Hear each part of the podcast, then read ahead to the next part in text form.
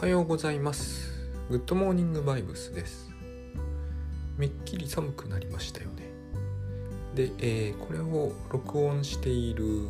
時刻は寒い上に暗いんですがつまりまあもうすぐ冬至ですしね。私あの冬って嫌いなんですよ。で、えーこのちょっと前に倉園さんがブログの中で秋を受け入れる的な記事を書かれてたんですけど秋はまあまだしも冬がですね冬というのは大変受け入れがたいものがあって自分昔あのフリーランスになったらあの本がいっぱい売れたら沖縄に行っちゃおうと密かに計画していたぐらいなんですね。えっ、ー、とそれは全然できてないんですけれどもこのアメリカでもあるんですよね。カリフォルニアに引っ越すという。沖縄に行こうという発想はですね非常にこうグッドバイブス的ではないんですよね。つまりかなりこう条件条件によって、えーと、幸せが違う感じがすごくしますよね。沖縄に行けば幸せになれるみたいな。ありますけどねそういうハワイに行くと幸せになれる。でこれはあの心理学的にすでに実は否定されていて否定っていうのはこの統計的にしか否定できなくて全ての個人には当てはまらないと思うんですよね。行けば幸せに本当になる人もいると思うんだけどあのあるんですよ統計的には。カリフォルニアにしかも好きで引っ越した人はあの引っ越せずに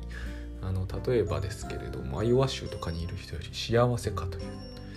で幸せなはずだと答える人は優位に多いんですよ。だけれども実際の幸福度をまあ幸福度をどう測るんだってのもあるんですけどあるあるんですよ。あのアメリカの心理学にはそういう便利なものが。幸福度測定用紙みたいなやつが、まあ、そんなにねあのこれを知らずにアンケート取ればそんなに外れるもんじゃないんですけど優位差がないんですよね。そのアイオワ州に住んでる人とカリフォルニアに住んでる人の幸福度って好きで引っ越した人も含めてもあ好きで引っ越した人だけを抽出してもその優位さが現れないというつまりこうあれですよねいい日差しと、えー、フルーツに囲まれていても別に幸せになれるというそれを毎日そういう生活をしていると幸せ度が上がるとかいうことはあの実際にはないらしいです。ちょっとこう僕が沖縄に行くのを踏みとどまったような理由の一つなんですけどまあ一方であの行って幸せになったっていう報告をくれる方もいらっしゃるんであの個人個人がどう感じるかはまたちょっと別なんですがっ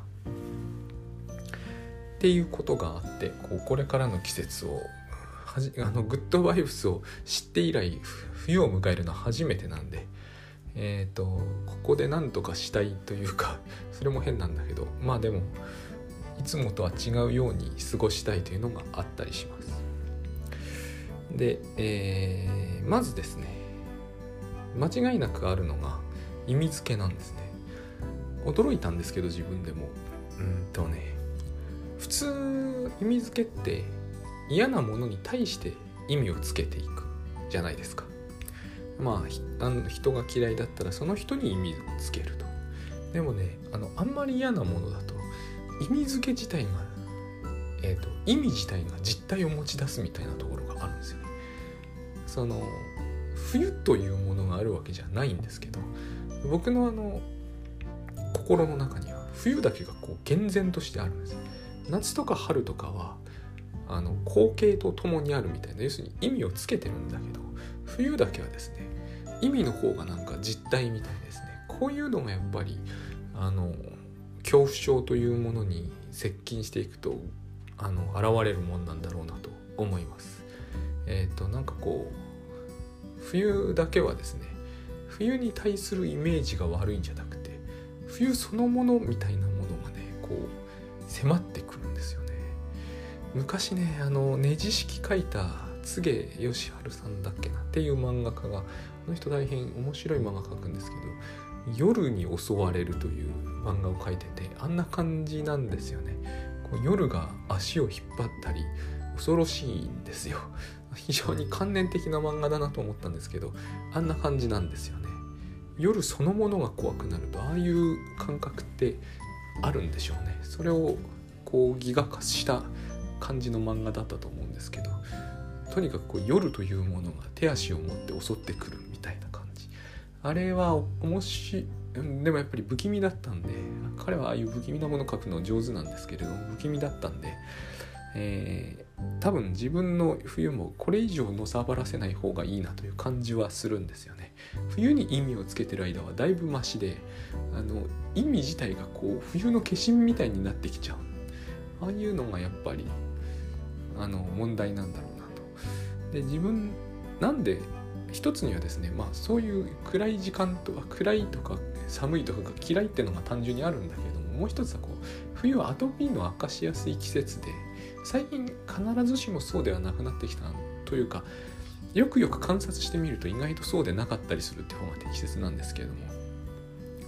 冬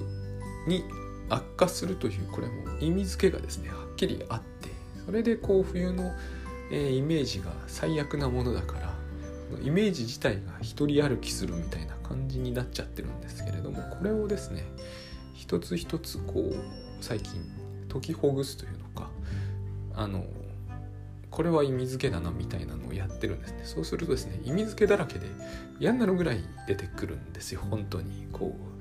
うあの寒いとかいうのも寒いのは意味付けじゃないと思うんだけれどもあの寒くて耐え難いみたいなのはそうだしね。で、えー、カウンターというんですかね。逆に極端なことをする対抗策ってあるじゃないですか。あるんですよね。私はこういうこともすでにやってるんだけど例えば冬に水を浴びるとかね。やってたんですよ結構長いこと。あのー、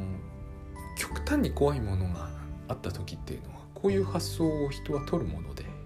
あのアメリカにあるんですよね。高所恐怖症を克服するというのでやったら高い吊り橋を何度も渡らせるという。大丈夫なのかなとあの話聞いただけでもビデオとかも見たことあるんですけれど本当に電気が嫌いな人に微量の電気ショックを何度も流すみたいなのもあるんですよ。結構あの国はですね実験意欲が旺盛というか無茶するところがあって私がでもやっていたこう真冬のえっ、ー、と4時半頃に水を浴びるっていうのも全くそういう感じの感覚なんですよね。これをやっても、えー、これをやると全く何の効果もないってことはないんだけれどもあ結構死んだりはしないなみたいなことが分かるってことはあるんですがあんまり意味なくてですねなんかこう冬の大変さがより強烈にこう自分の中に残りますこういうことをやってると。のであの冬から意味付けをこう手放すということが一向に進まないままただなんとなくこうなんですなんていうかな冬に負けない自分みたいな新しいこう意味付けで、えーと、自分を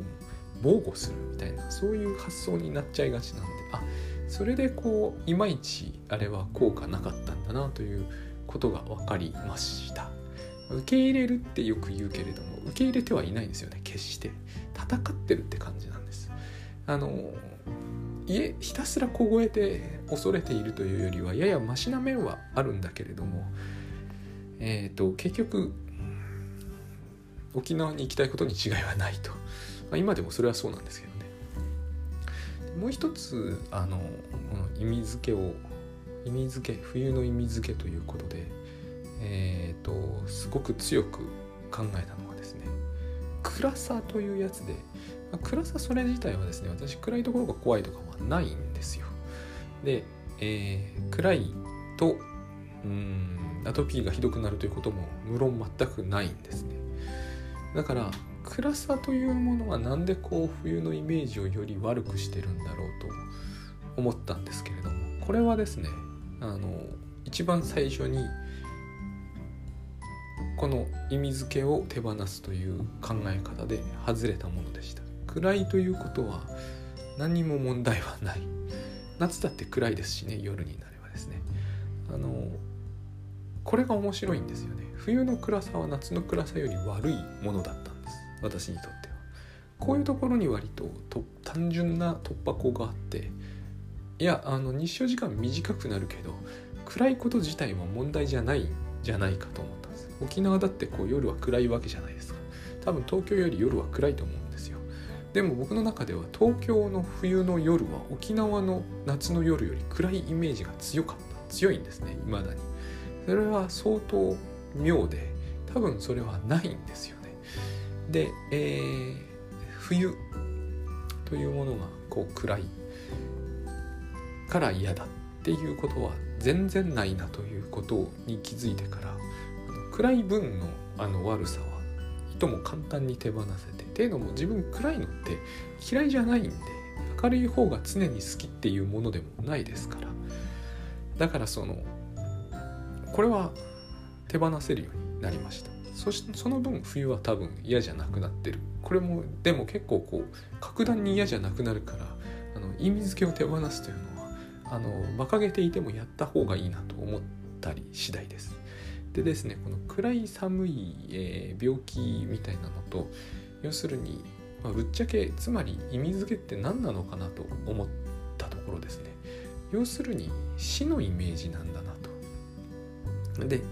えーとまあ、死ぬのは怖いじゃないですか。これはもうグッドバイブスいかんによらずまあこれについてはちょっと倉園さんに聞いてみようと思ってるところなんですけど死ぬのは怖いですね。でえーと、ただ死のイメージというのは死ぬ頃の怖さとはまた別に非常にこうホラーチックで多分幼稚なところがあると思うんですね。で僕の冬の多分意味付けによってこうすごくこう強化された悪い冬っていうのは死のイメージ僕の中の死のイメージと多分ほぼ一致するんだろうと。というかほぼ一致するんだと。最近こう暗さについて考えているうちに分かったんです。暗いのが嫌なのつまり、えーと、死もですね暗いってイメージが明るい死っていうのが僕の中ではイメージできないんですよね。こう暗黒感があるんですよ。これなんだなと。現に夏が暗黒でもちっとも嫌じゃないですからね。つまりこう死というのを連想させるというよりはもう死につけてた意味付けそのものが冬の意味付けとバッチリ一致していて自分はこう非常にそれを、うん、嫌悪していたわけだ。思いました。あのちょっとこの話はですねまた別の方向に行くんですけど、えー、大学生時代ですね特に私はこう彼女というものが欲しかった。この話はですねどう話してもうまく伝わらない気がするんだけど恋愛したいわけじゃなかったんですよね。ほとんど性的な意味もなかったんですよ。あれ何だったんだろうと時々あの頃は一番それが問題だったんですけどとにかくこう時々思うんです。あれは一体何だったんだろうと。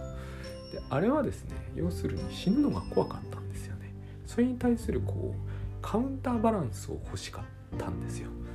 なんかこうクリスマスになるとみたいなのをもうよく考えてたんだけどそういうこう商業路線に乗せられるみたいなそれほどこう気楽なもんじゃないなと自分の場合は。まあ、このそれほど気楽じゃないから付き合ってくれる人が誰もいなかったりしたんだと思うんですけど今思う要するにえ、ー、と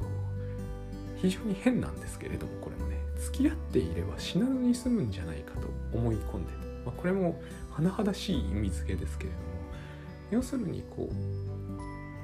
生きるということこれも意味付けなんですよね。だから意味付けばっかりなんですがよりこうよくよくではないか。より多く生きるみたいなちょっと分かりにくい表現になっちゃうんですけどより多く生きるっていうことには華やかさみたいなのがあって何て言うんですかね。中華街みたいな感じ。あれってなんかこう死のイメージが全く払拭されるぐらいこうある意味ケバケバしさもあったりするじゃないですか。僕はああいうの嫌いじゃないんですよ。であのこの生きている感じみたいなののエネルギーっていうのをこう手に入れたいと思ってたんだと思うんですよね。すごくなんか独特の意味で僕は学生時代一番死ぬのを恐れてた感じがするんです。今の方がよっぽどまたですね。あの問題は冬だけぐらいになってきたんでんともうよっぽど気楽になってるんですけどあの頃はどう客観的な事情は今より全然気楽だったんですがこう精神的には今よりはるかにこう死にそうで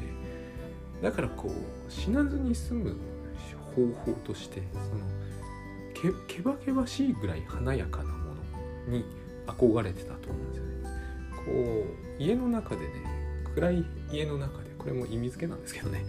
暗い部屋でじっとしてるとこう全くその反対な感じがしたんですよね。こうだからあの柘植さんのあの絵はよく感じるんですよね。夜に襲われる感じ。僕の場合は冬に襲われる感じなんですけど。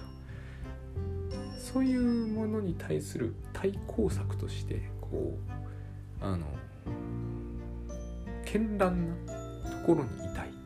で絢爛なところにいるのには男の子一人ではダメだっていうですね。これも意味付けなんですよね。そういう感覚にとらわれていて多分だから特に冬になると欲しくなるみたいなねあったんですよね。夏はまあいいんですよ。でも相当いい加減なんですけど。もだからそういうことなんだなと。意味付けってあの意味付けでがんじがらめになっていくと結構恐ろしいことになっていくのであの結構恐ろしいことでつまりそのまま文字通り恐怖症っていう感じなんですけれども何だってあり得ると思ったんですよ。冬恐怖症って言葉あんまり聞かないんですけれどもあり得ると僕は思うんですね。なぜこれが実際には僕はそのいわゆる高所ほどやってこないかというと高所は本当に落ちれば死ぬけど冬はただ冬が来ただけでは死なないので冬そのものが原因になって死ぬっていうことはないのでだからこう冬恐怖症みたいなものは多分限定的にしかなかったりするんでしょうね。だけれどもその意味付けをあんまりのさばらせるとそういうところにも行き着くのでやっぱりこうえっ、ー、とエスカレートさせないようにするのは割と大事かなとの話のえあの関連でですね私静電気って非常に苦手なんですよね。で最近こうこれは時間はかかりそうだけど時間をかけてでもなんとかしようと思ってるんですが要は別にあれをあえて食らう必要はないと思うんだけれどもあれもやっぱりすごくこう意味付けであの痛みと恐怖が増幅されていてこれも冬に多いじゃないですか関東地方は。だから自分はこう冬というのはいろんな意味で好きになれないんですけれどもきっとあのあるんですよ。でものさばらせるとですね僕は一度なりかけたんですけど静電気恐怖症というものはこれはあるんですよね実際に。で非常にこうあれなんですけれどもあらゆる静電気をこう防止するようになるんです。恐怖症になると。あのあるんですよ。グッズがですね静電気除去なんとかみたいなのを。徹底的にやるんですよね。この徹底的にやりだすというのが良くない信号なんですよね。あの強迫神経症あのずっと手洗ってる人みたいなのはあるじゃないですか。あるいはこうあの汚いものには一切触れないみたいな。ああいうふうにあれありとあらゆる方策をもってして自分を守り始めるという時にあの一番良くないパターンが起きるような気がします。まあそれが要するに恐怖症の入り口なのかなと。で恐怖症っていうのはですね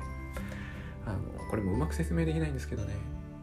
あらゆる恐ろしいものに自分が取り囲まれている感じっていうのがね少しやってくるんですよね。例えば冬で言うとステンレスとか金属を見るとあのなんかこう何、うん、て言うんですかねすっごい悪い世界に閉じ込められてしまったというような感じになっていくんです。でまあそうは言っても木のお家とかに住んでればこれは防げるんで結局そういうものでしかないとも言えるんですけども、まあ、その辺のことを今グッドバイブス的にえっ、ー、となんとかこう